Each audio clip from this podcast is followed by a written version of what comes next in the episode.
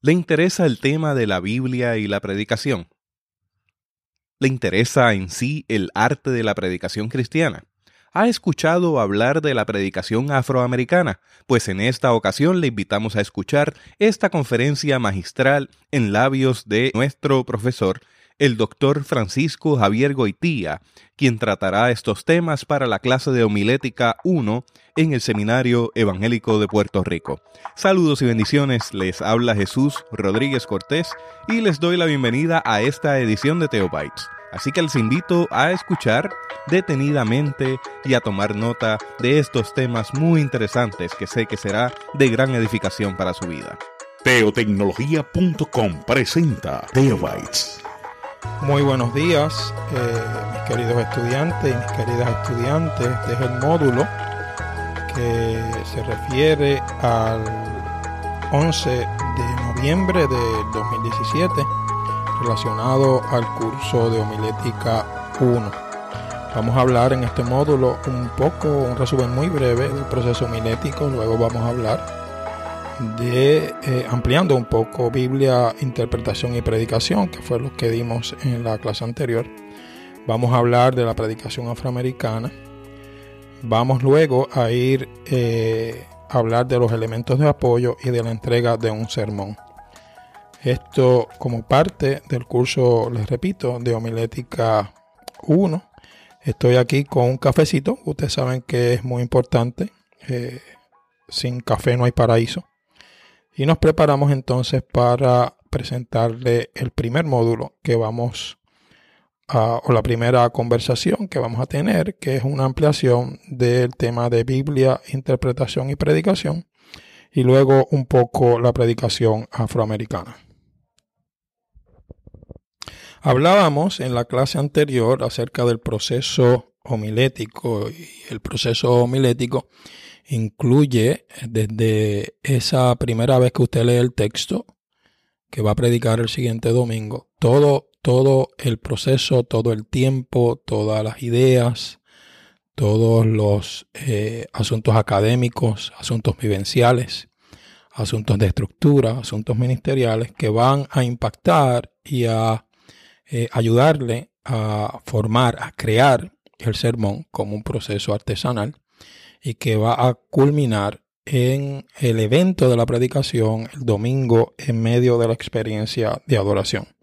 Este, este proceso homilético, como les dije, es artesanal. Cada uno de nosotros y cada una de nosotras lo va creando eh, poco a poco con las herramientas y las y las los asuntos que tenemos a nuestro alrededor, ¿verdad? Los, materiales que tenemos a nuestro alrededor.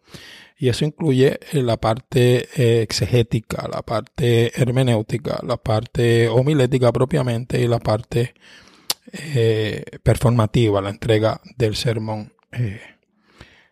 yo les repartí un, documento que está también en el libro, uno de los apéndices del proceso interpretativo, el cual nos ayuda tanto a leer eh, exegética y hermenéuticamente el texto que vamos a seleccionar, así como eh, nuestra congregación, cómo leemos el, momento, la situación, las circunstancias de vida de la congregación que vamos a parear con personajes, con eventos, con relatos, con objetos en el texto bíblico. Luego que hacemos esa, ese, ese pareo y ese estudio, eh, nos lanzamos a la aventura homilética y pasamos de lo hermenéutico y exegético a lo estructural y homilético, ¿verdad? Que es entonces crear nuestro sermón. En el caso del primer sermón vamos a tener la experiencia de un sermón mm, bíblico tradicional. Debemos escoger cuál es la introducción que va con nuestro contenido. Debemos identificar los tres movimientos los tres temas, subtemas, eh, los tres asuntos que queremos compartir eh, con nuestra congregación, con nuestra audiencia y eh, abundar, expandir esos asuntos para que sean el contenido formal de nuestro, de nuestro sermón. Y luego tenemos una conclusión, por supuesto, entre la introducción, el contenido y la conclusión. Y entre los movimientos hay conexiones que se hacen a través del lenguaje, oraciones, eh, frases, silencios que nos ayudan a crear un, un evento homilético eh, escuchable, eh, interesante, entretenido en el mejor en la mejor definición de la palabra entretener, ¿verdad? Utilizando la retórica griega. Y entonces el evento se convierte en comunitario cuando quienes escuchan también van aportando sus vivencias, van haciendo sus interpretaciones y van eh, amarrándose a la palabra de Dios que se presenta en el sermón y se convierte en una enredadera de gracia. Eso es lo que ustedes van a hacer en el primer sermón, ¿verdad? Ustedes van a predicar un sermón bíblico tradicional, escogiendo el tema, eh, perdón, escogiendo el texto y escogiendo el tema que van a predicar. En esta ocasión yo voy a expandir un poco ese, ese tema y vamos a hablar un poco eh, de eh, la Biblia como recurso homilético y la hermenéutica como recurso homilético. La Biblia, el, texto escrito que nos ha legado la historia de la iglesia, la carta de amor que tenemos en, en los diferentes libros y que documenta de manera escrita en el lenguaje la relación entre Dios y su pueblo. Le provee identidad y le provee historia a la predicación. Le provee identidad porque los cristianos y las cristianas adquirimos, nos formamos en nuestra identidad a partir de la historia y el relato bíblico, ¿verdad? Las historias bíblicas se convierten en historias familiares. Las historias bíblicas se convierten en parte de la historia de la iglesia y nos proveen identidad.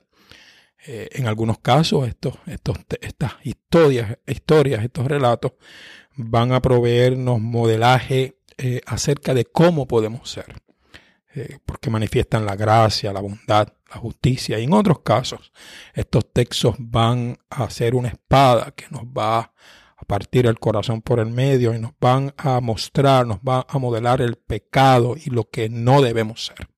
Aquello que redime Cristo. Y le provee historia, anchura a nuestra, a nuestra biografía, la biografía de la iglesia, porque la historia de su congregación es más que los años que han transcurrido desde la inauguración de su congregación hasta este día. La historia de su congregación es la historia de la iglesia, es más ancha, es más profunda, es más alta. Y entonces este, el, el texto bíblico provee, provee esa identidad, esa historia. Eh, el texto bíblico modela diversidad diversidad en el lenguaje, diversidad en los contextos, diversidad en las tramas y los relatos, diversidad de personajes.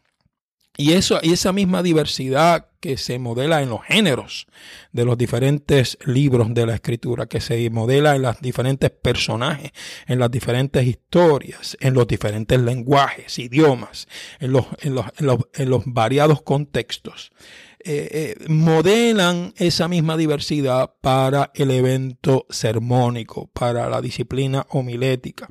Y entonces podemos, inclusive cuando hablamos de un sermón bíblico, no siempre va a tener esta, esta estructura o este diseño tradicional, sino que podemos incluirle variadas formas, podemos entregarlo utilizando variados diseños, porque la Biblia misma nos modela esta diversidad. Eh, los, las homilías que se encuentran, los sermones que encontramos en los, en los textos bíblicos, ¿verdad? Que, que podemos, que podemos eh, reclamar. Eh, los, los, sermones de Jesús, la carta a los hebreos y otros sinnúmero de textos que podríamos identificar de alguna manera con, con textos sermónicos. También nos, nos modelan diversidad. Hebreo es un, un tratado teológico convertido en sermón las parábolas de Jesús son, pueden verse como sermones eh, inductivos, vivenciales, que amarran a la audiencia con lo que está sucediendo a su alrededor. Así que la Biblia le provee identidad, historia a la predicación. También modela diversidad. Más aún, le confiere autoridad a la predicación. Eh, en tanto se reconozca la autoridad a las escrituras, se le reconocerá autoridad al sermón. ¿Verdad? Eh, en cuanto la comunidad de fe le confiere autoridad al texto primario desde donde se predica, entonces este evento que comenta, que dilucida, que presenta historias de la Biblia y de alguna manera las aplica, las estudia, las amplía, las actualiza para que esas historias tengan relevancia en la vida de nuestros contemporáneos que escuchan el sermón cada domingo, entonces el sermón tiene autoridad. Así que eh, esa autoridad que asumimos la, la, confirmamos y la validamos por virtud de la autoridad misma que cada denominación, que cada congregación y que cada cristiano y que cada cristiana le, eh, le, le da al texto escrito. Por, por supuesto, vamos a hablar un poco más adelante del asunto de la palabra de Dios y la palabra de Dios es más que la palabra escrita, la palabra encarnada, es Cristo mismo. Pero en el caso de la relación de la Biblia con el evento sermónico, pues eh, la autoridad que se le confiere, y repito, la autoridad que le confiere la comunidad de la escritura, entonces le da autoridad al sermón. El sermón puede adquirir autoridad por otros medios, pero este es el medio primario. Decimos entonces que este texto que le confiere autoridad a la escritura, este texto que documenta la relación de Dios con su pueblo a través de dos mil años, este texto que está eh, ubicado históricamente y que ha sido marcado no solo por la revelación y la inspiración que tiene el texto mismo ha sido marcado también por la provisionalidad, por la historicidad y por los, la humanidad de, quienes, de quienes han escrito cada uno de los libros. Por lo tanto, eh, la Biblia necesita interpretarse. La Biblia es un conjunto de documentos distanciados de nosotros y de nosotras que narran una historia compleja y muy significativa. El acceso a esta historia no es inmediato, ni automático, ni es directo necesitamos interpretar la escritura. Por lo tanto, eh, usted y yo hemos, estado, hemos aprendido eh, métodos exegéticos, hemos aprendido punteros hermenéuticos, hemos eh, reconocido que necesitamos estudiar para predicar. En, en la siguiente sección vamos a ampliar esta afirmación de que la Biblia necesita interpretarse al hablar de la hermenéutica como recurso homilético. Les comento ahora el tema de la hermenéutica como recurso homilético. La palabra hermenéutica viene del griego hermeneia, que significa interpretar o traducir, y se refiere a la necesidad de que los seres humanos, por virtud de que tenemos distancia unos de los otros, distancia física, distancia espacial, distancia histórica, eh, y, los eventos y los textos escritos tienen una distancia entre el momento en que fueron escritos y a veces entre el momento que fueron escritos y el momento en que sucedió, y entre el momento en que fueron escritos y el momento en que se leen. Por virtud de esa distancia, necesitan interpretarse, ¿verdad? La hermenéutica atiende el espacio, el abismo, la diferencia que existe entre un lector y, o una lectora y el texto. Como nos dice Hans Georg Gadamer, un hermeneuta alemán de mediado del siglo XX. La función de la hermenéutica es la fusión de los horizontes del texto y del lector, ¿verdad? El lector tiene una, un horizonte, tiene una realidad, vive en un momento histórico, tiene unas presuposiciones culturales, tiene unas, situaciones sociales, tiene unas situaciones familiares, y ese horizonte es diferente al horizonte del texto, que también está ubicado, que también tiene unas presuposiciones culturales y sociales, que también tiene un, un, un enclave histórico. Y cuando estudiamos los textos, cuando afirmamos el proceso hermenéutico, lo que estamos haciendo, según Gadamer, es tratando de fusionar esos dos horizontes y cuando esos dos horizontes se encuentran, entonces entendemos el texto, ¿verdad? La hermenéutica la podemos ver, como ya les he dicho, como la, la, ciencia de la interpretación de texto. En este caso se parece mucho a la exégesis. Se identifica una constante que afirma una dimensión textual gramatical, la letra, y otra espiritual, más allá del texto, en el proceso de interpretación bíblica. Y esta eh, definición de hermenéutica como interpretación de texto provee métodos y criterios para, para que podamos asumir los textos eh, tanto en su letra como en su espíritu, utilizando la palabra de Agustín o en, la sobreabundancia de significado, utilizando el término de Paul Ricord, ¿verdad? Así que los métodos que ustedes han aprendido y que han practicado y practican eh, cada vez que pueden, y si usted es pastor o pastora todos los domingos, son métodos y criterios que nos ayudan a eh, interpretar y la exégesis en ese sentido es parte del proceso hermenéutico. La hermenéutica también se puede ver como la teoría de interpretación, como una disciplina filosófica que atiende la manera en que entendemos y nos comunicamos los seres humanos. En este sentido es más amplia porque es casi una epistemología, ¿verdad?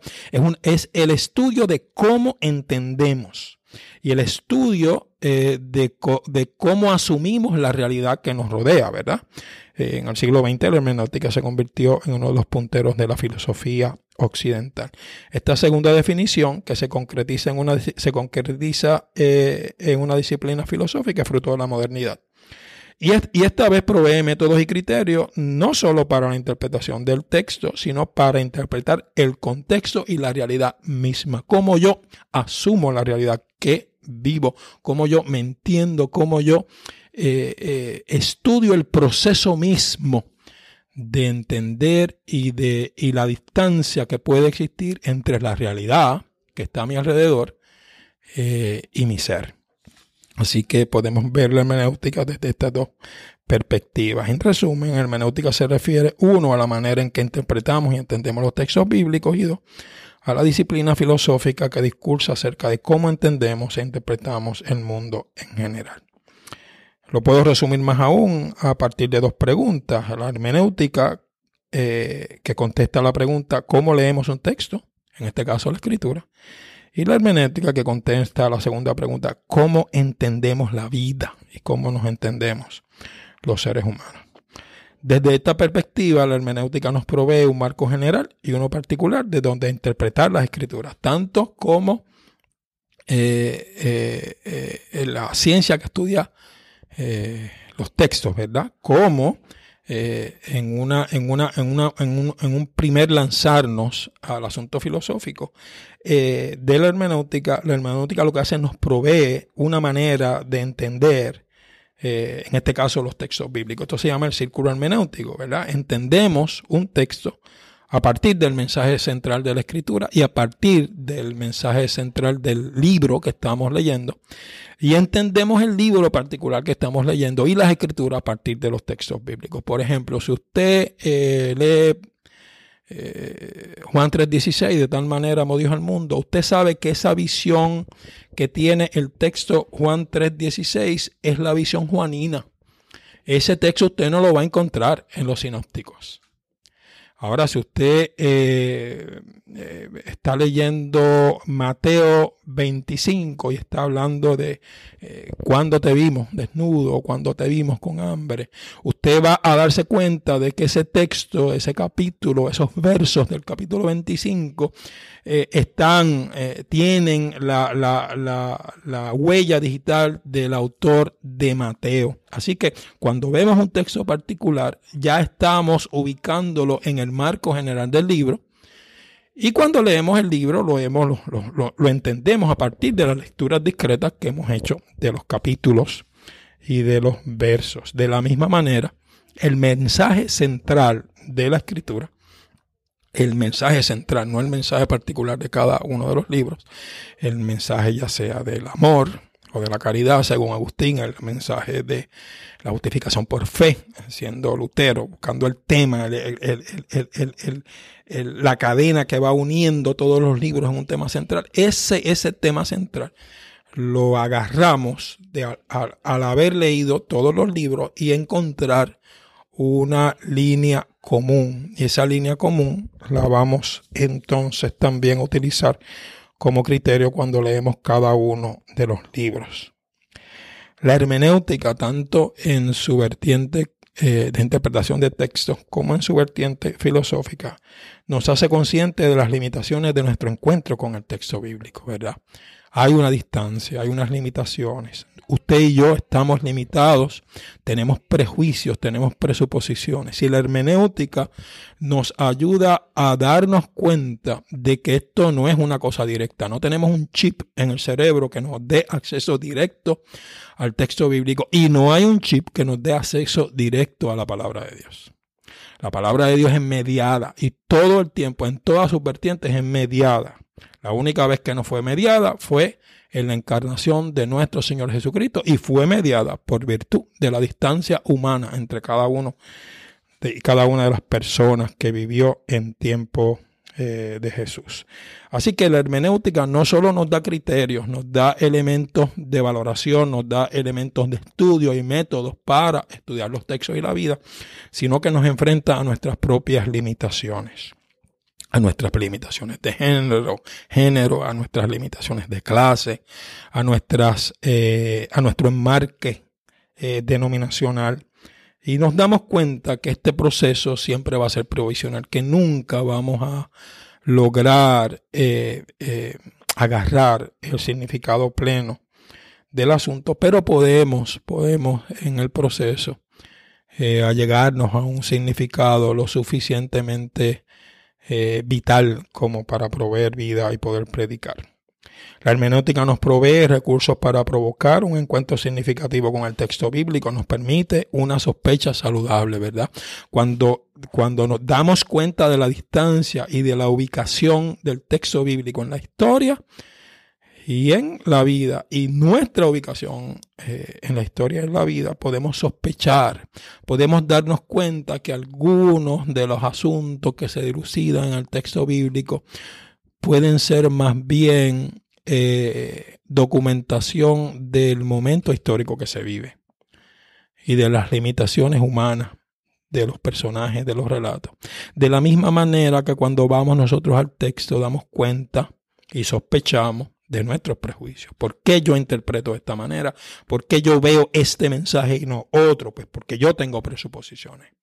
Porque yo eh, cuando leo Javier Goitía, Francisco Javier Goitía Padilla, leo un texto, lo lee como varón y lo lee como eh, eh, miembro y ciudadano del país de Caguas y lo lee como eh, un adulto eh, ya maduro, lo lee como puertorriqueño en Puerto Rico, lo lee como profesor, lo lee como pastor, lo lee como luterano o lo leo. Así que sospechamos inclusive de nuestra primera, en nuestra primera lectura de aquellos que interpretamos y nos preguntamos por qué interpreto de esta manera.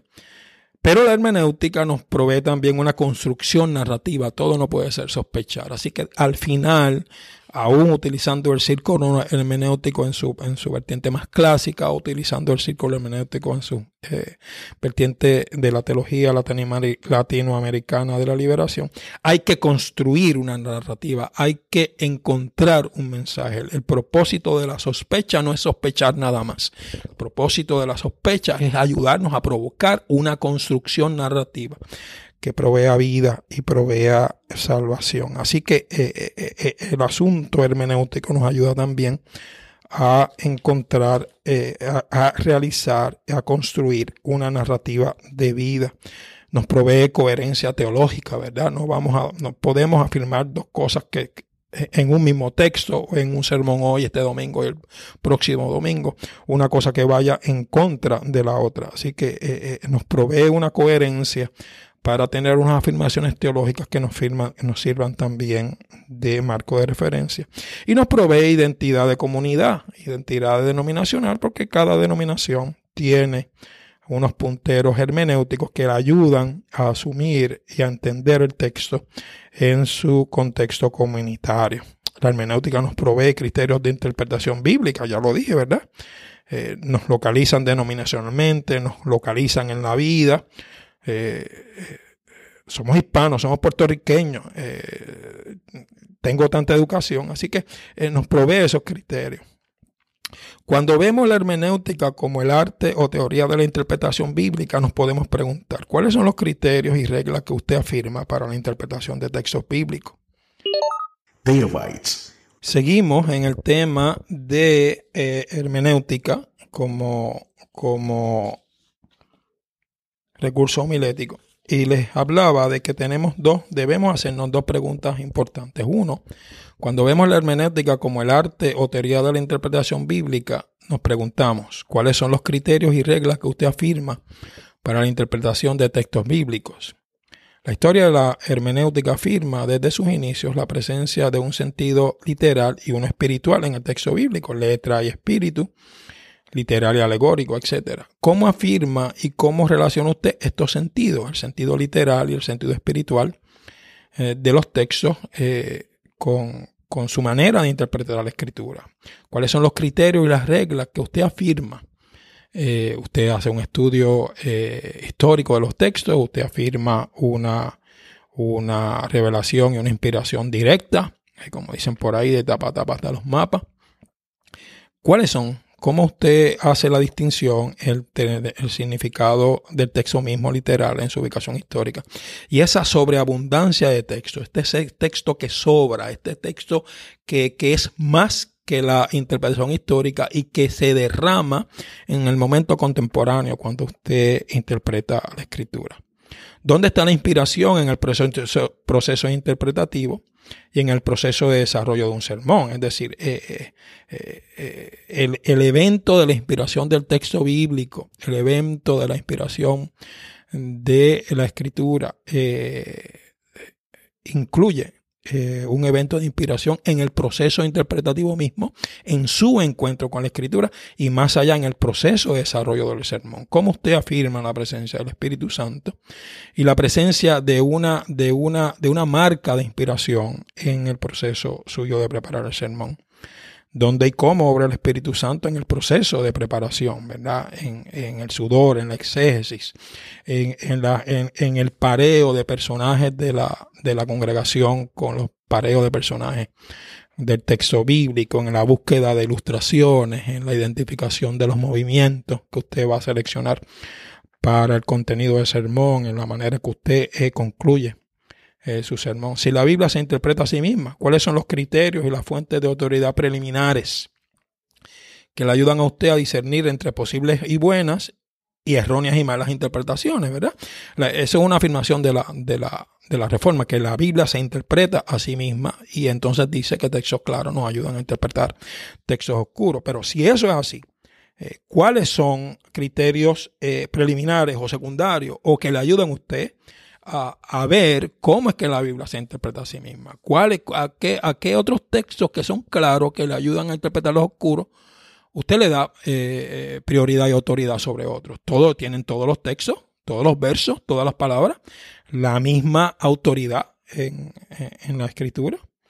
¿Cuál es el canon? ¿Cuál es su canon, verdad? Dentro del canon de todos los libros de la escritura. ¿Cuáles son sus preferidos? ¿Cuáles son sus libros? ¿Cuáles son los que usted eh, identifica como aquellos que tienen la vara para medir los asuntos oscuros y difíciles de la escritura?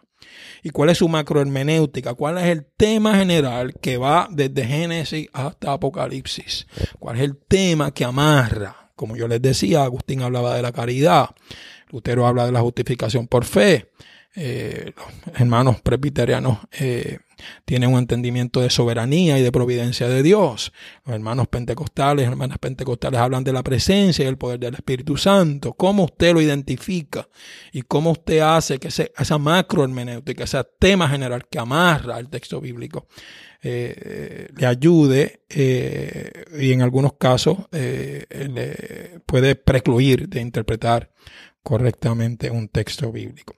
Cuando vemos la hermenéutica como una disciplina filosófica que investiga cómo entendemos y cómo atrapamos la realidad y cómo atrapamos el mundo que nos rodea, podemos preguntarnos si vivimos en el lenguaje, si el lenguaje es nuestro, nuestro océano, eh, cómo afirmamos la inspiración y el trabajo del Espíritu Santo en las escrituras y los procesos interpretativos para nuestros sermones desde los procesos de traducción de la Biblia hasta el proceso mismo de eh, interpretación. Si vivimos en el lenguaje, cómo el lenguaje es capaz de contener la palabra de Dios.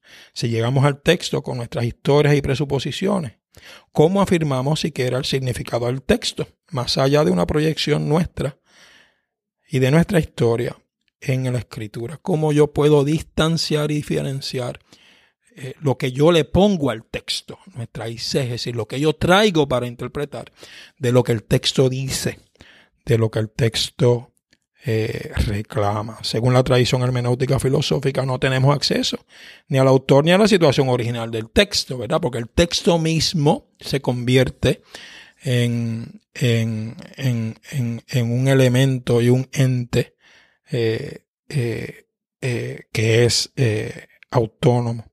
¿Cómo interpretamos entonces, por ejemplo, los evangelios si no tenemos acceso? Si desde la teoría de la, eh, si desde la eh, hermenéutica filosófica, algunos autores nos dicen que una vez terminado el texto, el texto mismo tiene autoridad.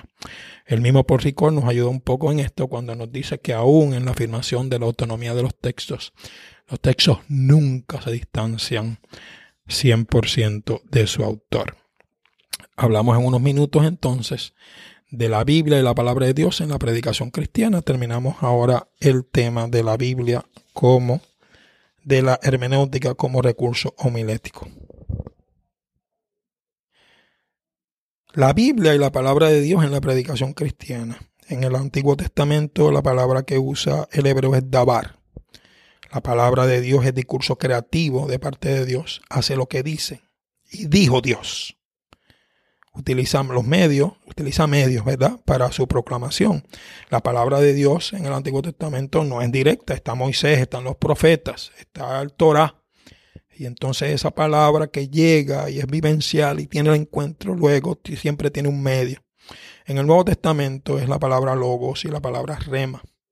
La proclamación de Jesús lo identifica con el entendimiento de palabra de Dios en el Antiguo Testamento porque es el incumplimiento de las promesas y como su medio de transmisión. Jesús se convierte en el medio de transmisión de esa palabra y más aún es la palabra encarnada que hace lo que dice, ¿verdad? La proclamación de Jesús, en los milagros, en las sanaciones, eh, en la declaración de perdón, hace lo que dice. La palabra de Jesús, Jesús mismo tiene, tiene autoridad. Yo te perdono tu pecado. Reinterpreta el pacto a la luz del amor y la misericordia y el evento de la cruz. Anuncia juicio la presencia misma de Jesús es juicio para las naciones y para las personas. Y más aún, la presencia misma de Jesús es vida, fuente de vida eterna.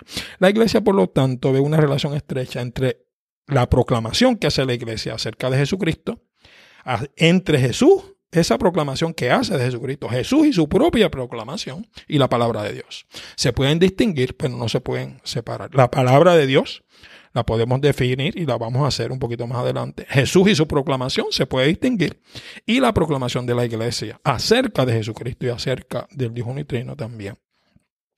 En la iglesia protestante eh, la importancia de la palabra de Dios es indiscutible, ¿verdad? Eh, la autoridad de la predicación se sostiene en este evento, el poder del Espíritu Santo amarrado inseparablemente a la palabra de Dios, que se hace disponible a través de la escritura y a través de el evento mismo de la predicación. Karl Barth eh, define la presencia y la actividad de la palabra de Dios de una manera clásica y lo podemos distinguir desde Barth en la tradición cristiana. Cuando hablamos de palabra de Dios nos referimos a la palabra escrita, que es el texto bíblico, nos referimos a la palabra predicada, que es el evento de eh, sermónico, y nos, y nos referimos a la palabra revelada, que es Jesucristo mismo. El centro de esta actividad, donde la palabra se hace presente y eficaz, es la proclamación cristiana. Y proclamación es más que predicación, ¿verdad? Proclamación es todo evento, toda circunstancia, todo ejercicio lingüístico, todo ejercicio testimonial que presente a Cristo.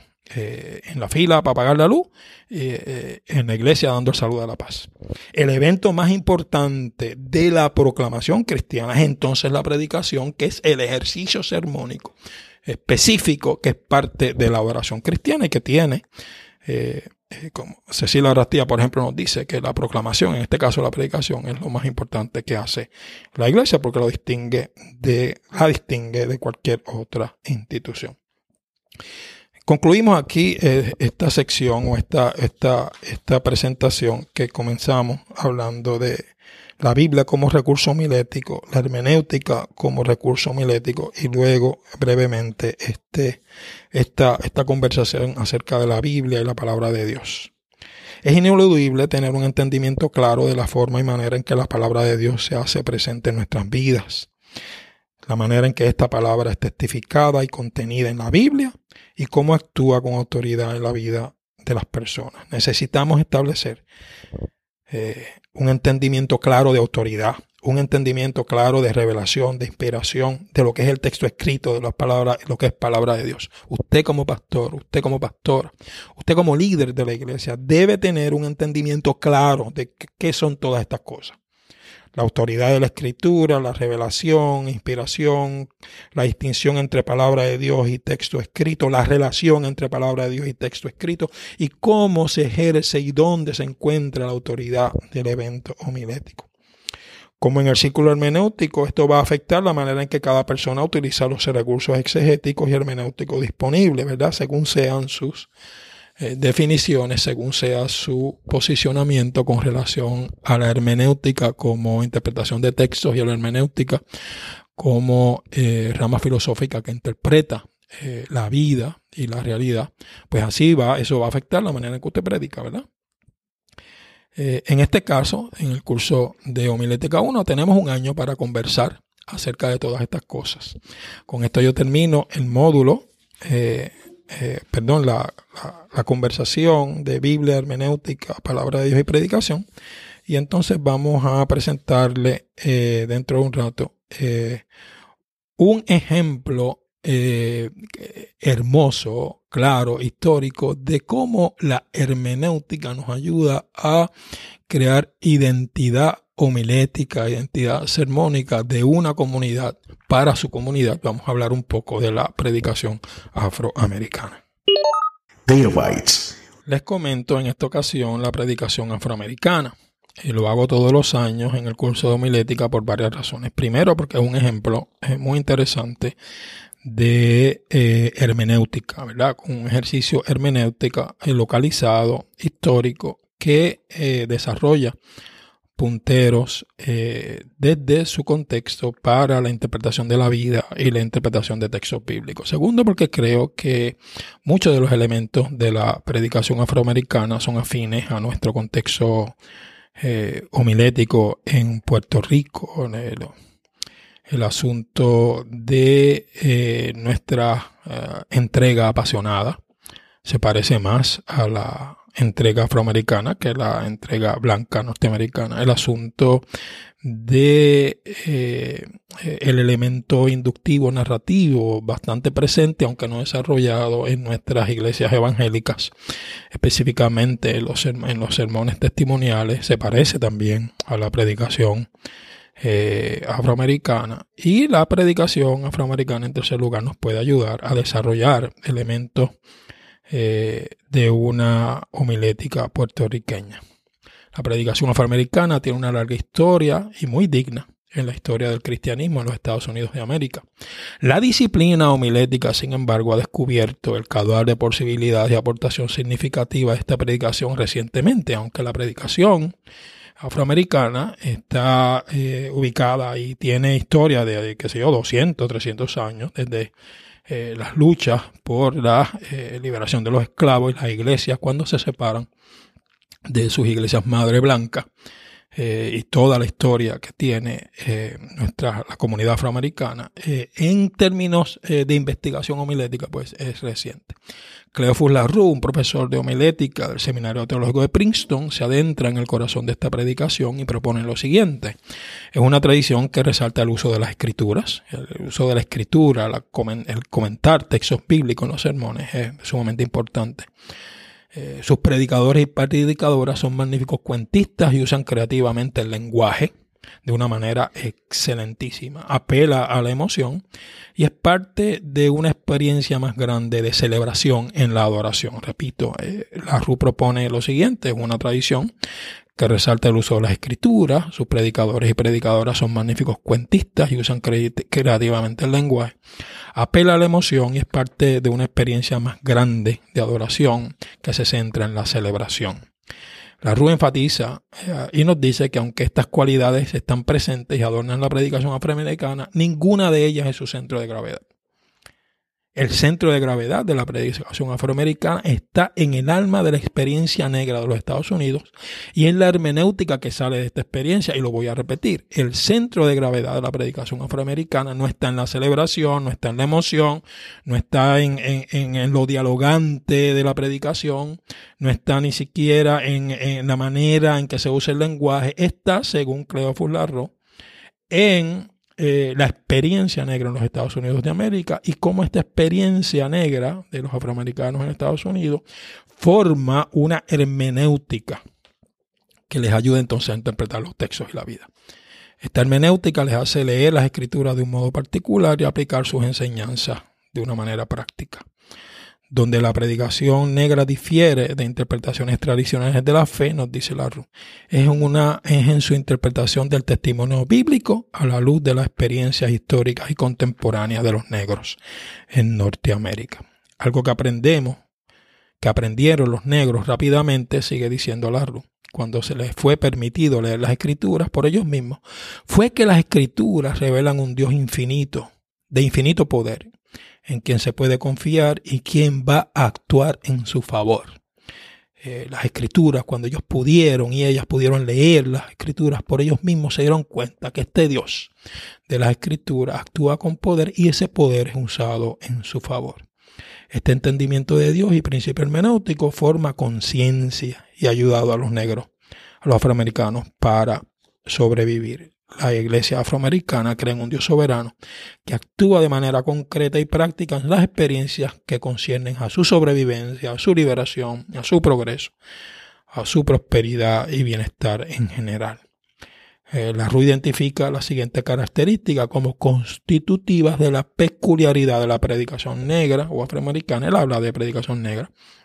Un fuerte contenido bíblico, apela a lo emocional, autoridad ministerial y otras características serían un encuentro emotivo, celebrativo entre el predicador y la audiencia, o, es un, asunto funcional, festivo, comunal, de celebración y pasión en el uso de las imágenes. Y esto es un poco del desarrollo de aquellas primeras cuatro características que les comenté hace un rato. La RU reafirma como medular la interconexión entre la experiencia de vida y las escrituras desde la experiencia de la, esclavitud. Es decir, el marco de referencia hermenéutico de las escrituras es el horizonte del lector y la lectora afroamericano desde la experiencia de eh, esclavitud. Y esa experiencia de esclavitud eh, les ha marcado desde el momento en que la vivían hasta el momento en que la viven como el criterio y elemento hermenéutico para la interpretación de los textos que presenta tanto un Dios soberano que actúa en su favor, como eh, eh, todo lo que sea necesario para, en la interpretación de los textos, validar el ejercicio de la liberación, validar la acción de Dios a favor de las comunidades eh, que se encuentran aún en el siglo XXI en contextos de opresión.